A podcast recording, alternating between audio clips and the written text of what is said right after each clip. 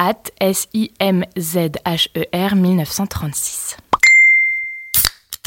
Tenez, on va parler un peu de novlangue parce que décidément ce pauvre Orwell ne mérite pas ça. Alors la novlangue, c'est un concept inventé par George Orwell dans son roman dystopique 1984. Je pense que tout le monde voit à peu près ce que c'est vu que c'est une œuvre mondialement connue et réutilisée à tort et à travers. Le truc important à retenir, c'est que ça dépeint une société totalitaire, surveillance de masse, contrôle de l'État, etc.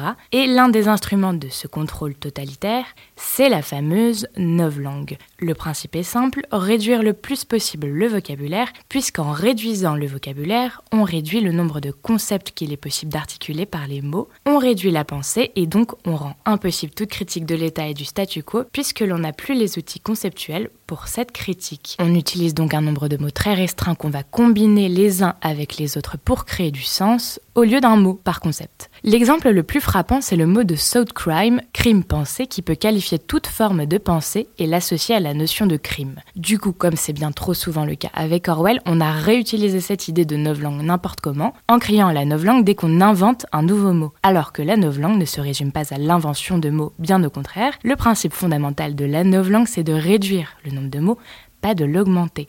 C'est là le totalitarisme. Au contraire, les gens qu'on accuse en général de novlangue sont ceux qui étendent notre vocabulaire, ajoutent de nouveaux concepts à la pensée, des concepts critiques, des mots qui permettent de mieux envisager le fonctionnement de la société, parfois des mots à grand potentiel subversif. Tout ce dont la novlangue imaginée par Orwell a peur, tout ce qu'elle essaye de supprimer de notre langage. Donc, avis aux personnes qui crient à la novlangue dès qu'elles sont confrontées à un mot et à un concept qu'elles ne connaissent pas, vous êtes en réalité bien plus proche de l'esprit de la novlangue que les personnes que vous accusez.